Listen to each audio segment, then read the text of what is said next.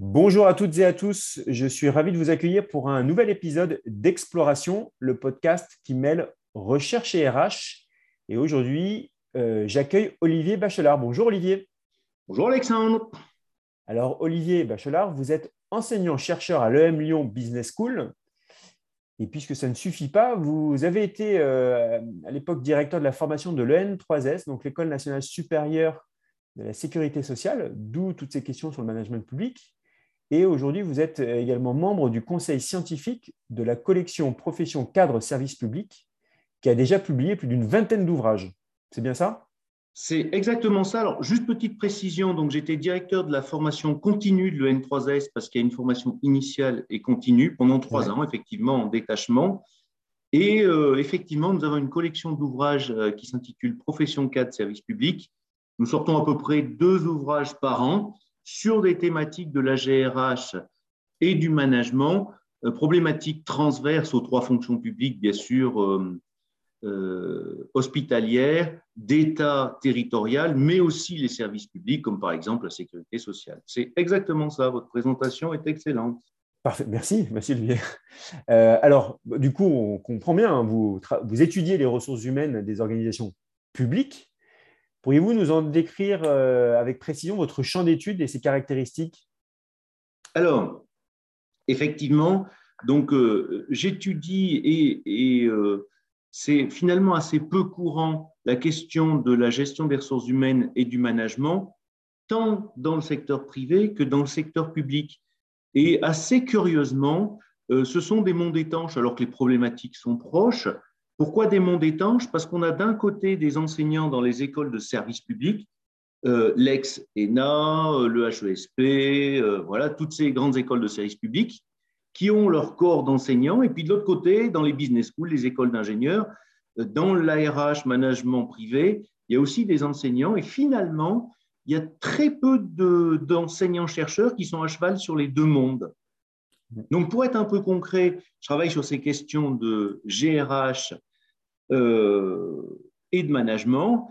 Euh, alors, pour vous donner un ordre d'idée des thématiques, hein, euh, on a fait par exemple un ouvrage qui s'intitulait Autonomie et responsabilité des cadres publics, une mutation managériale. C'était Hervé Chaumienne qui avait coordonné ce bouquin avec une belle préface de Jean-Pierre Raffarin. Il y a eu l'imagination managériale des cadres publics, un talent à cultiver, la déontologie des cadres publics. Donc, vous voyez, chaque fois, on interroge une problématique sachant que nos ouvrages sont, très très concrets parce que ce sont des problématiques qui doivent euh, faire euh, des ponts entre la recherche et la pratique. Donc tous les, ouvrages ont huit cas pratiques euh, rédigés par des pilotes de ces thématiques sur les terrains, quatre chapitres d'éclairage et des chapitres perspectives.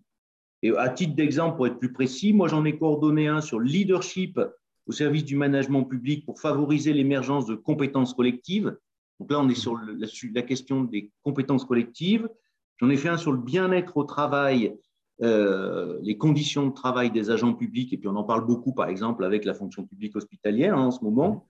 Et le dernier concernait plus spécifiquement un des champs de la RH, qui est la formation professionnelle dans les services publics, avec des pratiques nouvelles, des enjeux nouveaux. Donc voilà, je ne sais pas si je suis suffisamment précis à vos yeux sur le champ qui est le mien très bien. Alors, euh, vous l'avez dit euh, un instant, c'est vrai qu'il y a une vraie frontière entre le privé et le public. Oui. Finalement, les euh, organisations publiques ont exactement les mêmes problématiques que les organisations privées en termes de gestion des ressources humaines. On voit dans le monde privé que les entreprises ont beaucoup innové en matière de RH depuis 5 ans, 10 ans. Et il semble aujourd'hui que le public s'empare aujourd'hui de ces sujets. Qu'est-ce que vous constatez, vous? Et est-ce qu'il y a des différences entre euh, les organisations entre les niveaux locaux et les niveaux centraux de ces organisations publiques Alors, euh, oui, prenons trois exemples concrets pour que ce soit parlant. Le marché des talents pour les entreprises privées est très ouvert sur un plan international, très concurrentiel. Euh, puis on le voit d'ailleurs, les étudiants, depuis leur choix d'école, hein, ils mettent en concurrence les grandes écoles, tant françaises qu'internationales. Et du coup, les entreprises privées mettent une attention très particulière sur les recrutements. Mhm. Euh, nouvelles pratiques de recrutement. Euh, il y a, on a aujourd'hui plus d'une dizaine de modes de sourcing, les chats, les job boards, les rubriques nous rejoignent des sites internet des entreprises. elle soigne le onboarding, l'intégration, beaucoup d'importance mise sur l'autonomie, euh, le travail hybride, comment les managers accompagnent l'automanagement, la construction d'accords sur des unités, des unités de temps ou d'action. Donc là, les entreprises privées ont beaucoup avancé. Et puis, il y a aussi une très grande diversité de formes de rémunération, euh, fixe, variable, individuelle, collective, participation, intéressement, par, euh, plan d'épargne entreprise, notamment avec la remontée de l'inflation. Hein, il y a une demande très forte des salariés. Et puis aussi en matière de gestion des organisations, on a des passages euh, assez souples entre les projets, les missions, les mobilités horizontales, verticales. Maintenant, si on regarde dans le public, c'est quand même un peu différent. Pourquoi? Ben, Parce que dans le public, le concours, c'est toujours la voie d'accès prééminente, même s'il commence à exister des modalités nouvelles de recrutement. Recrutement sur dossier, par euh, examen professionnel. Je ne sais pas si vous connaissez, il y a un dispositif qui s'appelle PACT, euh, Parcours d'accès aux carrières de la fonction publique territoriale hospitalière d'État, depuis 2006 pour les catégories C. puis il y a aussi le concours interne, hein, qui est une voie de promotion professionnelle, niveau d'accès à un grade supérieur, mais il n'empêche qu'il y a quand même un accès euh, très dominant par ce concours, et euh, ce concours étant très focalisé sur la population française, des gens pouvant intégrer ces concours.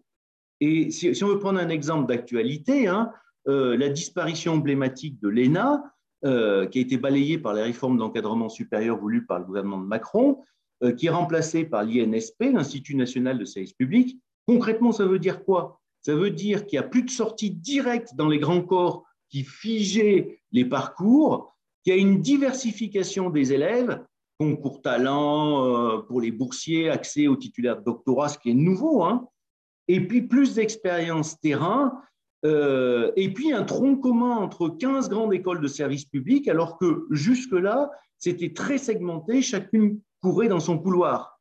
Donc en gros, plus de ponts, et y compris avec l'enseignement supérieur. Donc on voit que là, sur le recrutement, il y a quand même une différence euh, assez massive.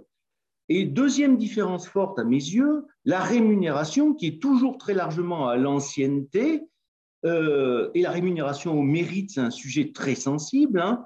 Vous avez peut-être en tête la prime de fonction euh, et de résultat de Sarkozy. Mais si on en croit le gouvernement lui-même, les primes au mérite concernent seulement 10% des agents de l'État. Donc, même si le gouvernement souhaite une individualisation de la rémunération, c'est aujourd'hui pas tellement le cas parce que l'évolution se fait sur des critères d'ancienneté, des grilles fixées à l'avance, euh, ou alors le passage à un grade supérieur, notamment par concours. Ce qui veut dire que si un agent s'investit plus que la moyenne, excelle dans son travail, bah, pour sa hiérarchie, c'est impossible de le récompenser financièrement. Et enfin, euh, si on fait le parallèle avec le troisième point que j'évoquais, la gestion des carrières, euh, eh bien, ma foi, euh, on est encore là aussi sur quelque chose qui est assez figé à travers des grilles, et notamment Sylvie Troza fait un excellent chapitre sur ce sujet intitulé Caste, réseau et corps. Et là, l'idée, c'est comment éviter la dévalorisation de la fonction publique qui, au fond, est exécutante des politiques de l'État, même à très haut niveau, hein, et euh, comment éviter des castes issues de l'ancien régime euh, qui n'acceptent qu'au compte toute personne qui ne répond pas aux normes sociales de la caste, hein, les grands corps de l'État.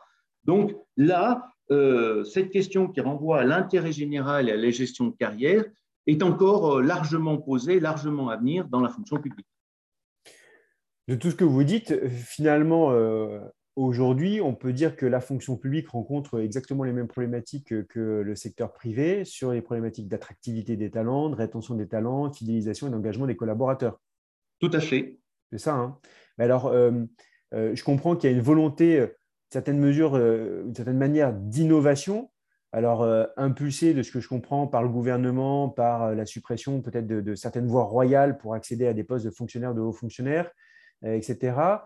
Mais euh, est-ce qu'aujourd'hui, euh, ces innovations euh, arrivent à passer à l'échelle au sein d'un ministère, par exemple, ou sur tout le territoire national, ou alors est-ce qu'on reste sur des petites initiatives locales et qui n'arrivent pas à prendre de l'ampleur? C'est une excellente question parce que le problème se pose bien comme ça. évidemment, la fonction publique, elle se définit par ses missions, le service du public, hein, euh, ce qui pose complètement la question du périmètre, des buts et de l'exécution de ses missions. Euh, et les statuts, bah, au fond, c'est qu'une projection d'une certaine conception des services publics. On peut avoir, pourquoi pas, différentes façons d'accomplir le service public, par exemple dans le cadre du droit public ou privé, des partenariats publics-privés à, à durée déterminée ou indéterminée.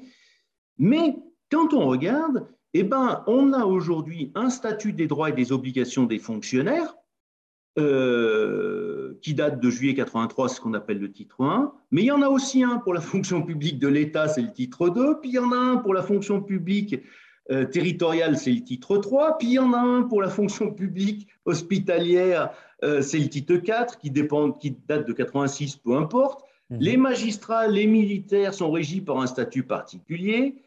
Donc on a aujourd'hui une véritable, j'allais dire, double carrière euh, et notamment il y a quelqu'un qui s'appelle Frieder qui a fait un, beau papier sur le sujet.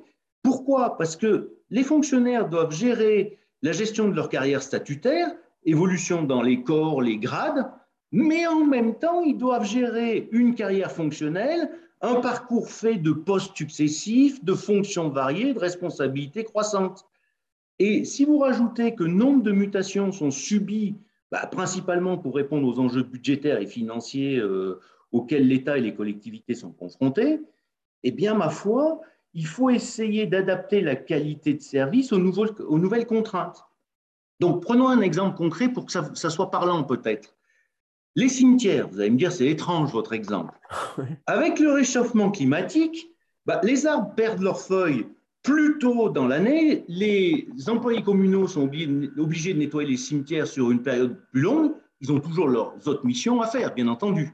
Mhm. Par ailleurs, je vous rappelle qu'il y a une loi zéro phytosanitaire qui est excellente, mais comme nos cimetières sont très minéralisés en France, des allées, en cailloux, faut pas qu'il y ait d'herbes folles, eh bien, où les mairies mettent une pression très forte sur les agents qui ont plus de boulot que par le passé pour effectuer cette tâche, ou alors, dans certaines collectivités, euh, les gens prennent le problème de façon, à mes yeux, plus pertinente font des rencontres avec euh, des paysagistes, euh, des jardiniers pour étudier quel type euh, de végétation, des urbanistes. Est-ce qu'on végétalise les cimetières sur le modèle un peu anglo-saxon, vous savez, où il y a beaucoup d'herbes? Autrement dit, plutôt que chasser les herbes folles, est-ce qu'on ne mettrait pas les allées en pelouse?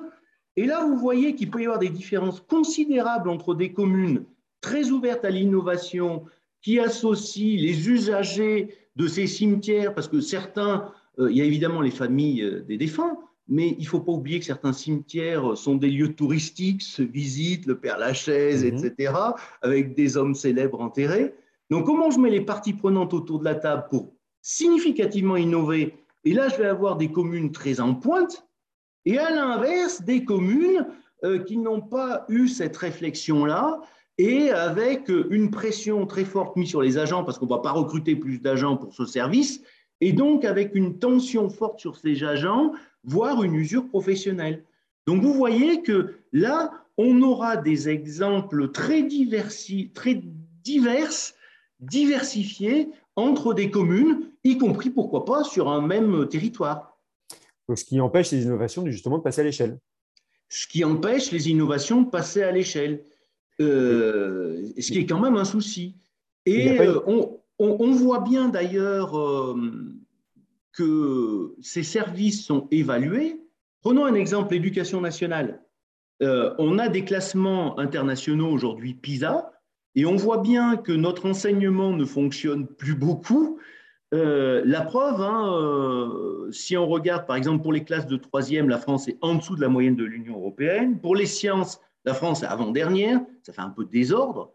Et là aussi, force est de constater qu'il y a d'énormes différences, par exemple, entre un collège en zone rurale, euh, un lycée en zone rurale à taille humaine, et puis un lycée polyvalent de banlieue de grande taille avec un public contrasté, section générale pro, un collège en réseau d'éducation prioritaire dans, une zone sensible euh, qui accueille un public difficile, donc, vous voyez que c'est compliqué parce que comment faire face au changement, coincé d'un côté entre des contraintes réglementaires, forte, centralisée. la France est un pays très centralisé, très vertical. Hein. Mhm. L'exigence croissante des usagers et l'exigence euh, en même temps liée à la concurrence.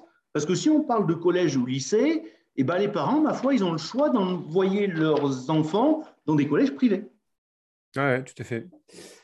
Et euh, est-ce que euh, demain, avoir une centralisation des RH pour pouvoir avoir une ligne directrice commune, on parlait de l'exemple des cimetières et des différentes communes, serait une solution ou alors c'est trop compliqué à mettre en place aujourd'hui dans le paysage euh, public français? Ah ben, Moi, je pense qu'il faut laisser plus de marge aux acteurs locaux parce que c'est difficile, encore une fois, de tout centraliser. Puis on voit bien dans les entreprises, il peut y avoir des grandes lignes de force au niveau de la maison mère et puis des applications euh, euh, plus contingentes sur les territoires. Et, là, on voit bien que euh, les différents établissements publics ont du mal. Prenons un exemple, les personnels soignants. Ce n'est pas un grand scoop que tous les hôpitaux publics ont du mal à recruter. Cela dit, ça peut être un peu différent si je suis un, un hôpital public euh, voisin de la frontière suisse, où l'attractivité de la Suisse sera un peu importante pour les frontaliers en termes de salaire et de conditions de travail, ou si je suis euh, euh, dans une zone rurale du centre de la France. Donc je pense qu'il faut laisser des marges de manœuvre aux entités locales et en même temps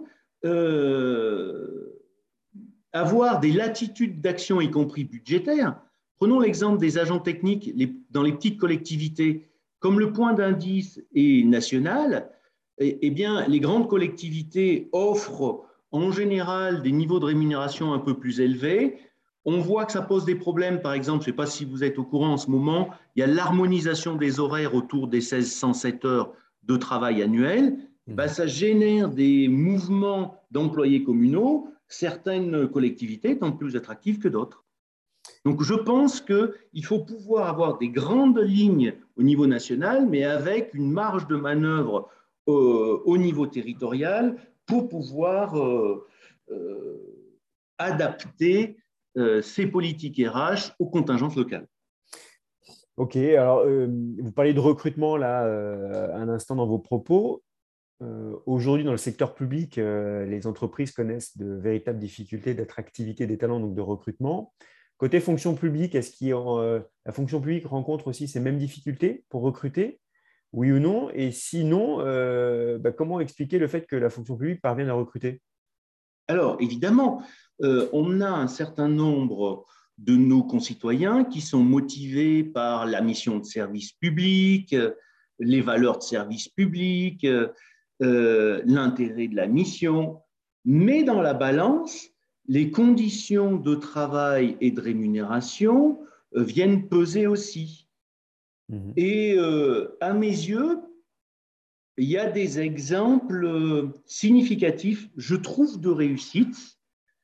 je ne sais pas si on, peut prendre un, exemple pour, pour, détailler, mais j'aimerais vous parler, par exemple, de la Marine nationale. Oui marine de guerre, 42 hein, 000 marins, dont 39 000 militaires, pour être clair. Ordre d'idée, si on fait une petite photo, euh, c'est 15% de femmes, c'est plutôt euh, un univers masculin. Hein. Mhm. Euh, une moyenne d'âge de 34 ans. La durée des carrières, c'est un peu moins de 20 ans. et la part des chargés de famille dans ce milieu-là est devenue majoritaire depuis une quinzaine d'années. Ça veut dire quoi? Ça veut dire que dans la Marine nationale, on est sur une dynamique de flux, avec de nombreux recrutements chaque année. Et là, la Marine, à mes yeux, réussit bien, hein, parce qu'ils ont un large spectre de niveaux, depuis l'école des mousses, euh, des jeunes de 16 à 18 ans, l'officier de l'école navale qui a fait deux ans de prépa, beaucoup de métiers euh, très techniques, hein, euh, du cuisinier sur un bateau important pour le moral des troupes au pilote de chasse, du commando de marine à l'atomicien euh, sur les chaudières nucléaires de certains navires. Mhm. Donc très très diversifié. Mais du coup, euh, il s'appuie sur un réseau de centres d'information et de recrutement des forces armées. Il travaille avec l'éducation nationale, Pôle emploi. Ils ont un service de psychologie de la marine pour la sélection. Parce qu'évidemment, euh, ce sont des contraintes un peu particulières. Quand je mets sur un navire sur l'eau ou sous l'eau un certain nombre d'êtres humains, faut-il qu'ils soient stables émotionnellement voilà. Et donc là, force est de reconnaître qu'ils ont une dynamique de flux bien gérée, que la gestion des compétences est vitale dans ces métiers-là, très techniques. Donc, euh, ils ont un système euh, de gestion des emplois pour la carrière. Le marin est suivi par la même autorité tout au long de sa carrière en fonction des compétences et des évolutions d'exigences liées au poste, avec euh, une valeur très très forte autour de l'égalité des chances, de la diversité. Hein. L'école des mousses, l'escalier social est très cher à la culture des marins. Hein. Et puis, ils ont un dialogue social très puissant, même s'il ne repose pas sur les syndicats, les organisations syndicales comme dans le privé, mais avec beaucoup de concertation, de représentation, de participation. Euh, ils ont d'ailleurs une, veille sociale, hein, une étude sociologique du suivi du moral des marins. Hein. Et euh, à titre d'exemple, ils ont été, ça a été la première euh, administration qui a été labellisée pour son engagement sociétal, hein, avec euh, un système de cotation par une entreprise extérieure, c'est Vigéo. Donc on voit à travers cet exemple-là, alors vous me direz, ce sont des métiers très particuliers sur lesquels euh, la performance doit être au top à tout moment dans tous les métiers, mais on voit bien que c'est une administration publique euh, et qui est très en pointe sur ces questions de GRH. Donc, ouais, ce que je retiens là-dedans, c'est que une organisation comme la Marine nationale a un vrai, une vraie marque employeur et une vraie promesse après pour ses euh, futurs salariés. Complètement. Euh, d'évolution professionnelle avec une très très grande diversité de métiers, là où finalement quoi, une entreprise privée n'aurait peut-être pas le même pouvoir d'attractivité ou, ou, justement cette dimension sociétale, c'est-à-dire qu'on rentre dans la fonction publique parce qu'on sert quelque chose au niveau national quelque, quoi que ce soit, euh, que n'a pas une entreprise privée, c'est ça? Oui, mais force est de reconnaître aussi que certaines entreprises privées sont très performantes de ce côté-là, avec, pourquoi pas, depuis la loi Pacte, euh, la transformation juridique en société à mission, avec une identité forte, avec une prise en compte euh, de l'environnement de travail des salariés aussi forte. Donc, on voit ça aussi dans le privé. Donc, euh, moi, je dirais qu'on a des entreprises privées en pointe de ce côté-là, euh, des entreprises publiques en pointe de ce côté-là, mais euh, c'est hélas pas le cas de toutes. Et alors, vous parlez de la marine marchande La marine militaire. Hein. Marine militaire, pardon, marine militaire.